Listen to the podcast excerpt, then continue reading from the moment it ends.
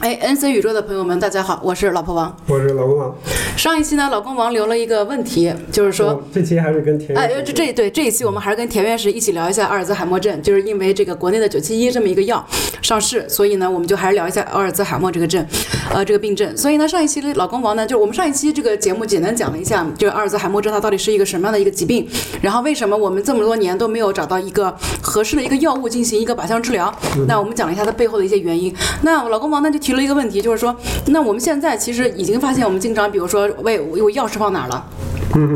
那是不是我们现在就已经在这个得阿尔兹海默症的这个病程上了？还是说，因为我们平时的杂事太多了，我们的心思不够注意，不够这个集中度不高了？它到底是个什么情况？这个我因为不是具体做这块研究的，但是我个人的感觉，其实加上我自己也是这样，就是直接开始往东西了十几岁的时候，然后你几乎啥都啥都能记得住，但是实际上那种记住就选择性记忆的，有些东西你确实的，你十几岁的时候你也忘，就你精力很充沛的时候，你那东西你不在乎，你的关注点是不一样的。然后到呃现在的话，嗯然后年龄越来越大，事情越来越多，你接触的东西越来越多，然后你思考的问题也越来越多，然后你精神压力也越来越大，所以这种情况下导致这种就是经常会忘事儿，这个实际上是一种我觉得是比较比较正常的。但是它跟阿尔兹海默症，我觉得这个以后会不会发这个病，我觉得是没有必然联系的。没有必然联系。对，我觉得是没有必然不联是系，的。我觉得至少是因为我们刚刚讲了，就是说你这个神经本身出现了这个损伤，是我们从二十五岁人体到了一个巅峰期之后，我们所有器官都在走一个下坡路。嗯，所以在这个的逻辑上面，就是我们已经在逐渐的开始 dementia，就是不一定最后我们就一定是变成老年痴呆阿尔兹海默，但是我们就是已经在这个开始逐渐神经没有以前那么给力的这么一嗯个、这么一个道路上走了。但我还有一个问题啊，就是因为这个田院士他之前他刚才提过，你是做这个这个帕金森帕金森的这个这个方面研究的。像帕金森呢，就是呃你先大大概介绍一下，就帕金森的这个发病机理是，就除了我们知道它是个手抖之外，对，它它因为是手抖也是一个表征嘛，对，因为帕金森它最主要的表征其实就是这个运动不协调， 嗯，然后然同后手同脚同脚算吗？ 好像也有吧。不不然后是不是，其实那个我我我，因为我当时研究的时候，我们当时就是主要是关注在它这个运动上，所以我们做动物模型也是，也是看它这个运动是不是正常的。运鼠的话，运动你是可以做各种这个嗯，东西去看的，你说杆儿啊、梯子啊，是吧？然后就觉得是一个老鼠的运动会是吗？ 然后就是说，呃，那个时候当然研究比较多，其实就像跟帕金森相关的，你像什么 Parkin 啊，这类蛋白啊，还有 LOCK2 啊、这种，还有 DG1 啊这就这一类的蛋白，他们会发现这种蛋白会有这个突变啊，或或怎样的，就病变在里面。所以当时然后就是说，呃，把帕金森病分成两种，一种其实就是青少年，一种就是就是老年的。青少年的话，它多数都是由于遗传导致的，就就这些个基因，然后它有突变、病变，然后导致的。还有还有一种老年的话，它有可能就是是有这些病变，但它就是就不完全是的。然后它这种就是主要表现在就是病理上的话，其实就是这个呃多巴胺神经元区的这个神经元会死掉。哎，能帮我解释一下吗？就是我们大家都知道，比如说抑郁症，因为抑郁症这个词儿在现在国内也很火，就知道抑郁症可能和你神经递质相关，可能跟多巴胺分泌相关，可能跟你的血清素相关。那这个多巴胺这个神经递质和你刚刚说的这个多巴胺的这个神经区，它有什么关系吗？就是因为多巴胺它是一个神经递质，就它相当于是一个神经和神经之间传递信号的一个一个物质。而多巴胺神经元的话，它是一类就是神经，就相当于一类神经细胞一样的，它应该是接受多巴胺的，就是它它肯定不是释放这个多巴胺的一个交替神经，所以就是它是这么命名的。它然后就是它这个细胞的呃这类神经细胞的死掉，就跟这个是是很明显的这个帕金森病的这个症状。然后当然像嗯这个这个是是，就是你说这个症状是什么意思？就比如说这个人他呃在世的时候得得过这个帕金森，然后死了之后，我对他的这个脑组织进行一个病理学解剖，然后得到了这么一个结论。还是说我可以通过比如说 PET 就已经就是能够通过 E 呃指 PET 向就是就是什么就是那单个电断断层扫描啊，就是这个对类似于 CT 一样的这种脑部断层扫啊。呃长得差不多就那么一个东西，描。嗯然后这个其实主要是都是通过病理切片看到的，就是我死了之后才能看到，我们不要这么说，这就就就是说这个病病人呃对离世之后才能够进行一个解剖。对，然后就是，嗯、像提到的这个，在阿尔兹海默症里面能看到，你就是什么蛋白染色啊，看那个什么不亚淀粉样沉淀啊或怎样，在这个帕金森病里面，就是我早上其实提到过，就是那个路易包点，就是一个，对，就是你会看在神经里面叫会路易看小体啊对，路易小体会看到这些聚集，这是在帕金森病里面很明显的一个表征，但这个东西是导致它这个还是不清楚，嗯导致它的，还是还是说是因为他有这个，所以导致了他的路易小体发生了。嗯，就就导致，因为路易小体它实际上是一些不能降解的蛋白的一个聚合体，嗯哼，它很多蛋白它不能降解，嗯所以当时也提到了像就是，呃，像一六年那个应应该是一六年吧，一六年生理一个呃医学生理那个诺奖拿拿奖那个就是就是奥舒米，就他做的就是姿势，还有提到了说是说改善姿势能不能就是清除掉这些不能降解的蛋白，呃，改改善什么？就是姿势，姿势它是细胞系里面的呃细胞里面的一种就是就一个过程，它可以把这个就是呃不正确的一些之类的蛋白啊或者自怎样我的修对饰就不是修饰，把它清除掉。就呃 OK，就是那个就类似于就是神经细胞的清道夫。就就是自我修正的这种，呃嗯不光是神经线，它所有细胞里面都都发现了，就是它它可以把一些就是它损伤的细胞器啊。就是然后还有一些蛋白，嗯然后我就会清清除掉，把它就是包裹起来，然后送到这个溶酶体。溶酶体就是一个，因为它有很多水解酶嘛，可以嗯，把它就给是清除掉。嗯哼，然后当时也就提到了，就说这个东西是不是跟这个这个是从嗯是这个这个多余的这个，比如说这个沉淀是在呃，比如说细胞核里面，还是在这个对是包细包包质里面包包质里面，就是我们我们现在我们叫什么叫？除了叫包质，叫细胞质对吧？对嗯细胞还在质细胞质里面，还是说在这个细胞间的这个这个包组织质液体的包质里面包？质里面对，所以当时就说提到过这个理论，当然也有人在做，然后这个就是帕金森病里面他们做比较多的，你像我们动物里面当然也会做一些模型啊，嗯哼，你像就是把相关的这种基因敲掉啊，嗯哼，但是当时其实后来也发现敲掉后确实也没有什么表情，就他没有看到他期望的这个鼠鼠这个小鼠，把它基因敲掉，它是不是会抖会走路会不正常，爬杆会嗯嗯会不正常，当时也没有看没有没有看到，所以就是说这块就提到了这个科研这块东西，然后它有时候在这个模型上选择上，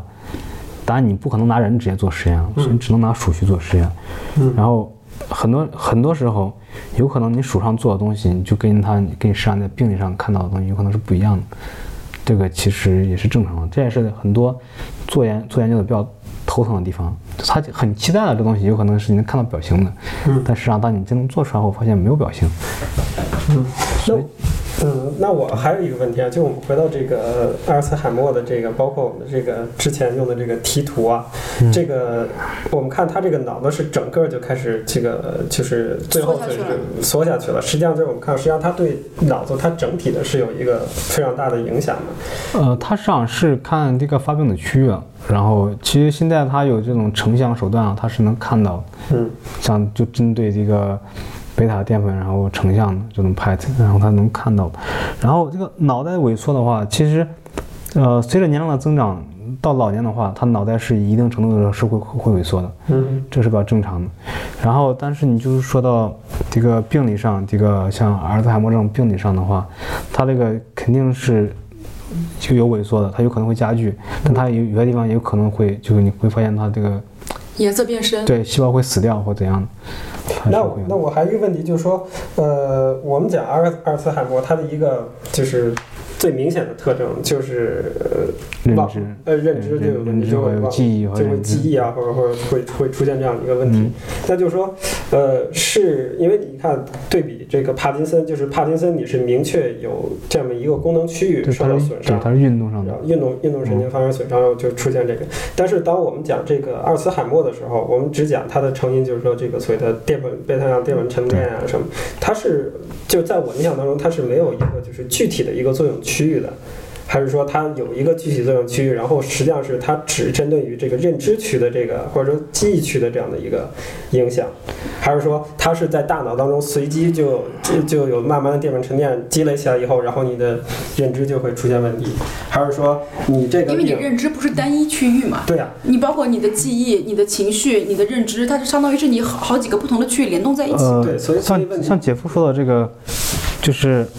区域这一块儿，嗯帕金森病确实的，大家都在关注在这个多巴胺神经元区。嗯哼，然后阿尔兹海默症确实没有，就是因为我没有具体做这块儿，但是我就看到一些文献也报道，他没有提到一个确切的哪块记忆、哪块区域，嗯哼，然后它是就直非常直接相关的。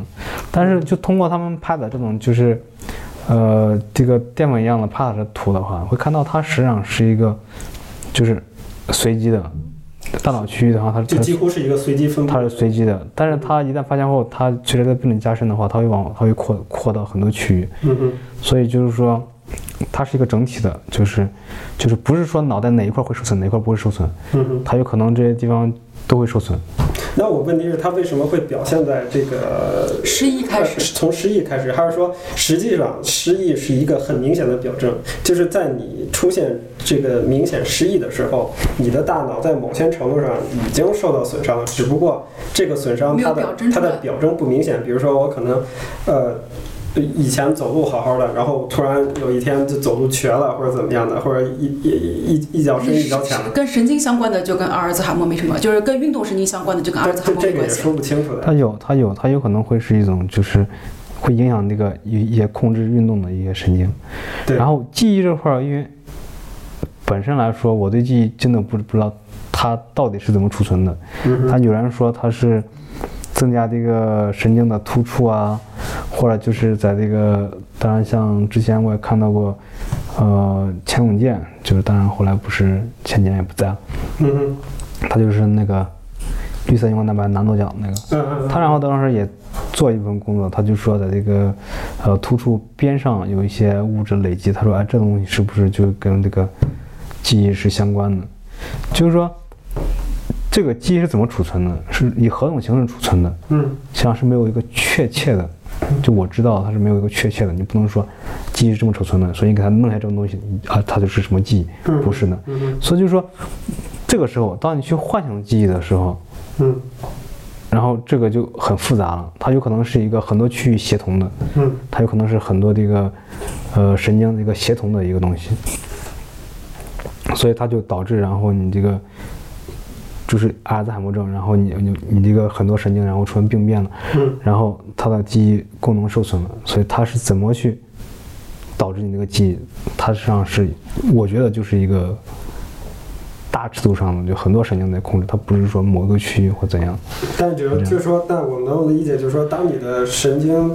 呃，在某种程度大大面积或者说是比较大面积受损的时候，它的一个最直观的表现就是神经出，就是你的这个记忆力或者你的认知能力出现问题。嗯，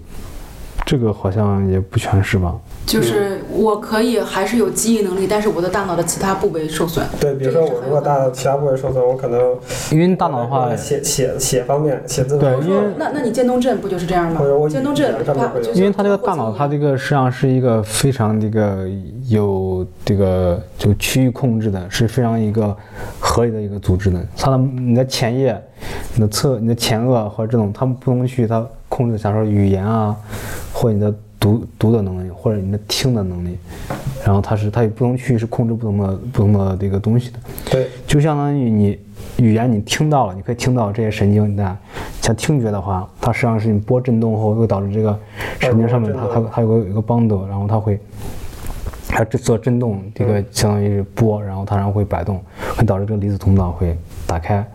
然后它会导致这个信号会传递到传递到这个大脑，就是像像神经先传进去，对然后传到大脑，然后它会进行进行编辑。假如说你编辑那块区域神经受损了，就你听到，但事实上你编辑不到，你不知道那是啥东西，就没有任何意义。举举个例子，假如说，其实上你一开始听到是语言，但是那会受损，有可能你听到它只是个东西，你编辑不出来是语言。就是我傅立叶病患坏了，我那我能不能理解？比如说那个，就是就是说这种淀粉量沉淀，但但是说你可以理解为它是阿尔茨海默，也可以不不把它理解为阿尔茨海默，它也可能就是他听不懂人说话了。或者说也有可能是说他他说说不清楚吧。也但是啊，因为它它最终会导致神经细胞的死掉，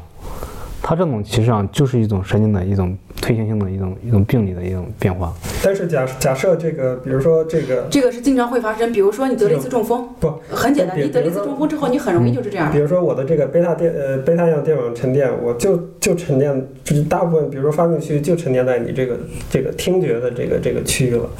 这个时候，相当于你这个时候你神经系呃受损的话，你可能不会表现，是不是？我我的问题就是你是是不是这个时候你不会表现出你的记忆受损或者你的认知受损，但你有可能就是听不懂人家说话，你有没有这样的可能？呃，如果就是说，当然这个当然就不是单指的是你这个淀粉样沉淀了，嗯，就是说，你任何一种损伤，你在这个神经这个区域，不是在这个听觉这个神经区，或者说话的这个，嗯，就编辑语言的这个区域，这个神经受损，它都会导致的。嗯就是说，这个东西如果在那块儿，它肯定会导致的，因为它它最终会导致这细胞死掉。只要这细胞会死掉，它这个区域就会出现异常。嗯然后就是说，为啥它会有这个记忆的问题？这个我我我真的真的不清楚。还还是说，呃，有没有这样的一种可能，就是说，就你刚才讲，它的这个淀粉沉淀是随机的，所以这个时候就是实际上是一种你的脑部的功能的一个整体的这样的一个这样的一个呃下行，退行，或者说是这样的一个下行。其实这种随机的话，因为它是，就是我们不知道确切的这个机制，所以我们说它是随机的。嗯但如果我们知道它确切东西的话，它其实上不是随机的，有可能你那个区域它上帝不投骰子，哦对，有可能，对，有可能那个区域，它确实就是，假如说受损啊，或者这个长年累月的它的积累，它这个神经优先发病，嗯但它肯定是有是有一个原因在里面，只是我们不知道，所以我们说它是随机的。嗯所以就是说，一旦你就是说咱个整个大脑的话，把它做一个整体来看的话，它肯定是最先这个容易这个就是有病变的，或者就是受损的或衰老的地方，它越容易发生相关的病，所以这就是。就是我们看到的随机，实际上它是有原因的。 但是我可以可以这这个时候就是其实这个物理学里面它有这么一个概念，就是一个就所谓的非线性动力学这么一个概念，就是说呃，比如说呃或者说就跟这个所谓的这个混沌啊什么这个都有关系，就是当你。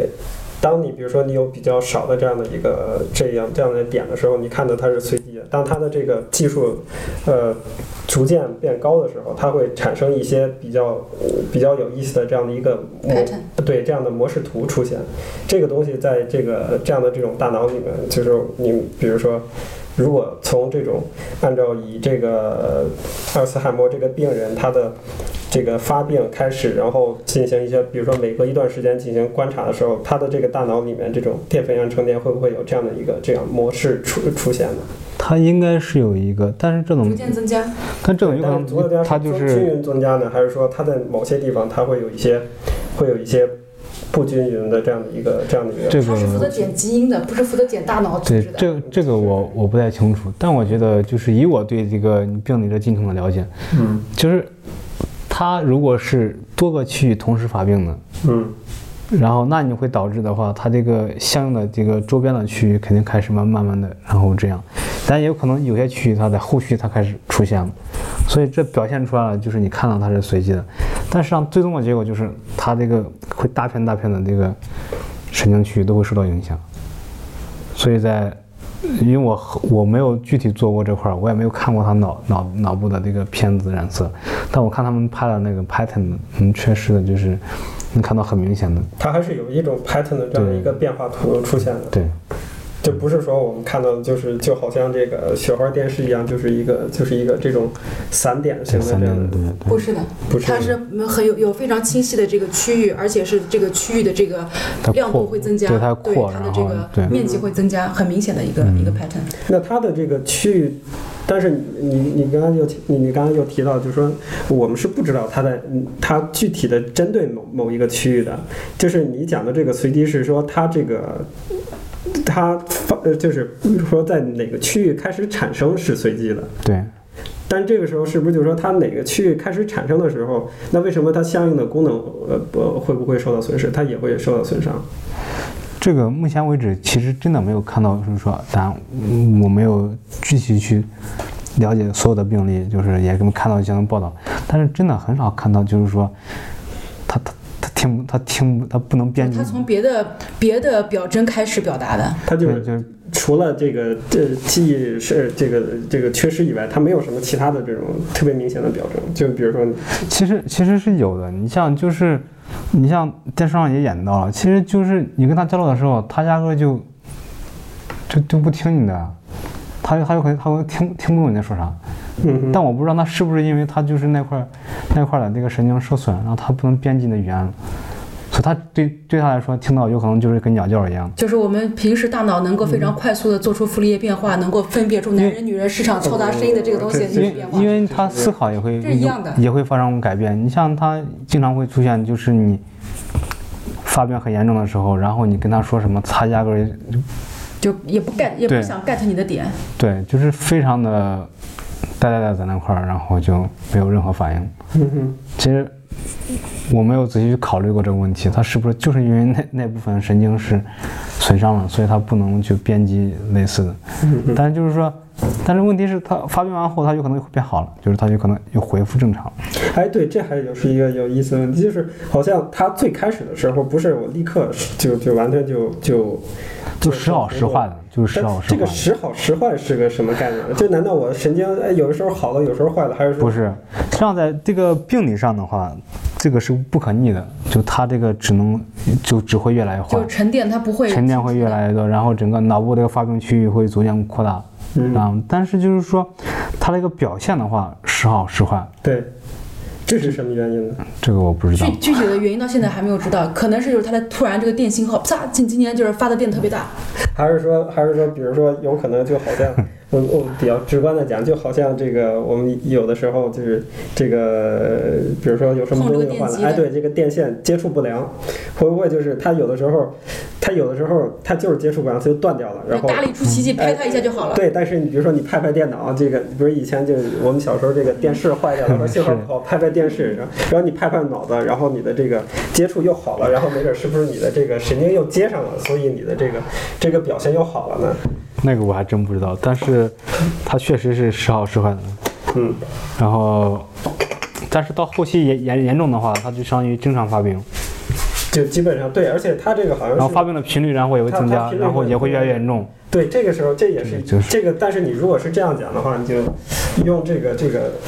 这个短路这个就不太好解释了，为什么呢？因为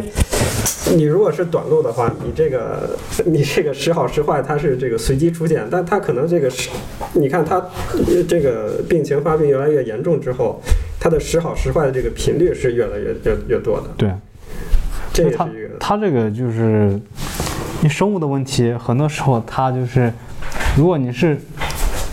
到非常细小，假如说某一个蛋白啊，或具体的一些嗯酶啊一些反应的话，它有可能就到到什么化学啊或者物理物理的问题。嗯但是，一旦上升到细胞层面的话，它就不是一个物理问题了，嗯就它有可能就是一个非常复杂的，嗯然后它这个问题也不是线性的。嗯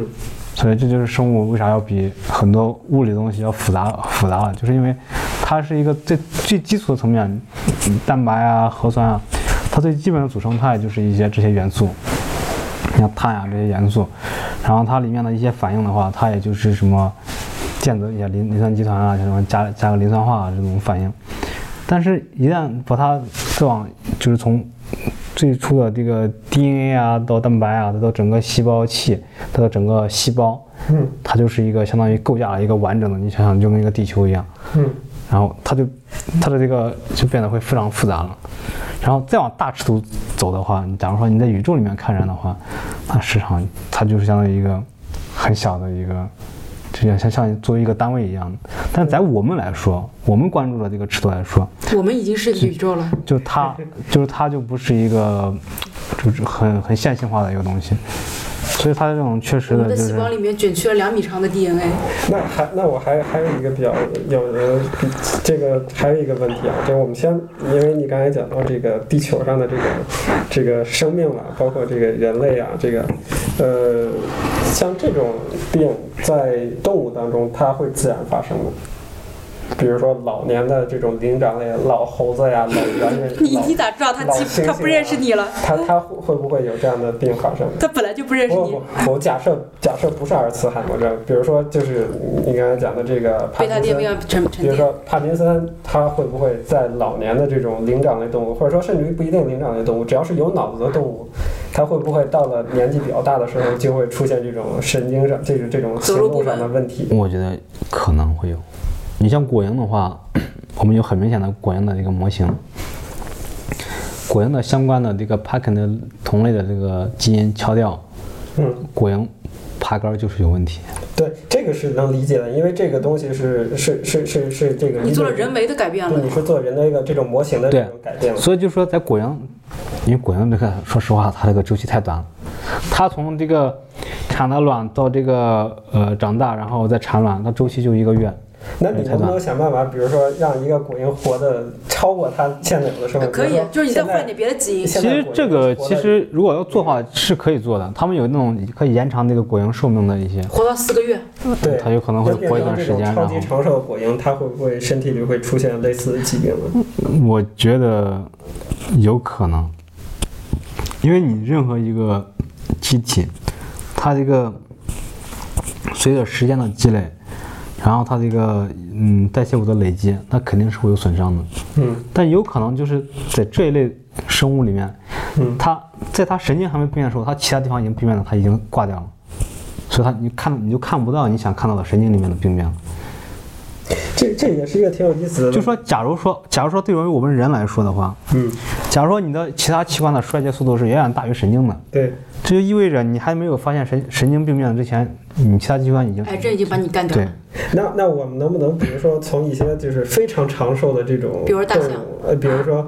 呃不一定大象，比如说千年王八、万年龟，比如说像这种龟类啊，包括那个当然说这个像呃节肢动物就就没有，比如说有有据说有龙虾可以活好几百年，但是这个可对能我对们我们就就看这个脊椎类动物吧就。比如说脊椎，比如说呃就是因为我们有从跟人有类类似的这个大脑和这个呃和这个脊椎的这么一个种一种一种生物来看的话，他们会不会也有这个贝塔亚淀粉样沉淀到蛋白沉淀？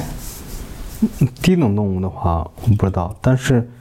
呃，上了这个，你像灵长类的话，他们肯定也在做，他们肯定期望在做一些类似的一些模型。这实际上是，这也是就是说，像你们，因为有这样，你是主要是专注于做动物模型，这这也是你们做动物模型的这个意义所在，是呃，所以他很多人其实猴子太贵，用不起。现在也在，因为猴子的话，这个费用比较，就饲养成本比较高以外，果还有果蝇它只要买根香蕉就行了。还有就是它这个，呃，基因编辑这块儿，其实，在伦理上，当然像伦理在国内的话，其实还是比较，在猴子这块儿，其实还是相对欧洲跟美国来说还是比较宽松的。然后就是，它会是一个很好的一个模型，嗯因为它跟人类非常的接近。然后就是你做一些病变或者一些呃相关的基因筛查，肯定是更贴合于这个人的。早前应该是上海吧，他们就做了一个转基因的，还是基因敲出的一个猴子，那是个抑郁症的，抑郁症的猴子，对，猴子有没有抑郁症？我怎么知道我怎么就知道？是茶茶不思饭不想不是，它会监测这个猴子的这个呃，social pattern。对这个对，还有还有这个他的行为，他还会看他这个眼睛，然后看他就监视他的眼睛，然后或他失焦大了或他大脑的一个放电，嗯，他然后就当时就做做了一个猴子，就发了一篇很好的文章，那不知道这是 c 个嗯还是 Nature，就是说这个猴子是有抑郁症的，相当于对抑郁症。其实不光猴子，这狗也是有抑郁症的，嗯，对，狗是小鼠也是有抑郁症的，小什么小鼠。小鼠，我们的小鼠小鼠模型就是你不用给它做抑郁症模型，然后因为就是有可能你给它的饲养环境有可能有问题，嗯假如说你的光不是这种，就是正常的这种光控十二十二，嗯有可能你要混乱的，嗯随机的灯开，随机的灯关，嗯，你时间久了，小鼠有可能它也它就抑郁了。那就说明如果因为他们有专门测这个小鼠抑郁症的这个东西，然后也有做小鼠抑郁症的这个仪器。早前我在他们实验室见过，然后有就是做抑郁症的，你有可能就是那种进打乱他的进食，打乱他的饮水，然后打特别是这个呃作息，那是不是就说明，比如说如果一个人啊，他的作息不规律，它就很容易会出现这一类的问题。因为之前我看过一种假设，说是其实我们睡觉就是在清除这个淀粉样沉淀。啊，对，之前有，最近不是有一篇我知道他那个影 Nature 的那个影像的，嗯那个人就是说他是这个睡觉过程中，他会这个大量的这刷新一遍个，对他这个脑机也会会就刷新一遍，就清带带走一些有害物质。嗯就是说，你提到这个睡觉会改变很多东西，其实是可以的。你要休息不好的话，你要经常会打断他的作息的话，就最直观的就话，情绪上肯定是起床气，对，第二天起来你不就开心。很不开心。嗯然后加上你这个话，因为现在研研究的比较多，你像肠道菌群的话，嗯，它菌群也会紊乱。嗯当然，肠道菌群现在跟很多东西都相关的，你像什么阿哎，尔其实这海个默我也是一直不懂啊，就是虽然很多很早就已经说什么呃肠道是第二脑啊，但是就是这种就是肠道菌群和大脑之间的这个关系，哎呀，这个又要这期又超时了，又三十分钟了，嗯就要不然我们这个呃大脑跟肠道菌群的关系，我们留到下一期再说吧。这一期咱们就先这样。对这块儿我不是特别了解，但是目前为止，你像九七一这个药，它对，因为九讲七一它就是从大脑菌群这边开始来着手嗯的。嗯行，那行，那我们这期这样，我们这期聊了什么来着？我们这期主要是想探讨一下它的这个就是发病的这样的一个物理机理啊，但是就是实际上也是跟这个这个田院士之前已经做的一些工作，就是这个帕金森的做的这样的一个对比，因为帕金森跟阿尔阿尔茨海默还是有一定的不太一样的地方，就是帕金森它是有有一个就是很确定的，你明明明确知道它的这样的一个发病区域的，它嗯是就是对你的这个这个运动运动区间是受到影响，但是我们看到阿尔茨海默它它的一个发病是一个比较随机的，但是呢，它对你的这个影响，反而就是大家看来就是一个呃是一个比较固定的这样的一个模式，就是出现健忘啊，然后出现这对，样的因为认知问其实题。这两个病的话，为啥这个阿尔茨海默症的关注度比较高呢？嗯，其实主要是它还是对这个患者的这个患者及家庭的这个生活质量稍微有影响更大。它不对像帕帕金森病，它主要症状其实就是运动的这个对失调啊，这样。所所所以这个时候就是这就就会出现一个问题，就是他这个发病机理就就跟呃帕金森实际实际上也给这个他的这个研究本身带来了一定的一一定影响，就是因为我们不太能够建立起一个完全的这样的一个一对一的这样的一个连接关系。那是因为我们对人的这个认知能力的整个的形成过程还没有完对，全。其实我们现在做的这个研究啊、检测啊，其实都针对早期跟中期的。嗯，其实你不管哪种神经神经退行性疾病，到晚期的话都是非常致命的。嗯因好，为那我们就把这个致命的这个部分留到下下一期再接着说。好嘞。好，那这期先这样，大家再见。好，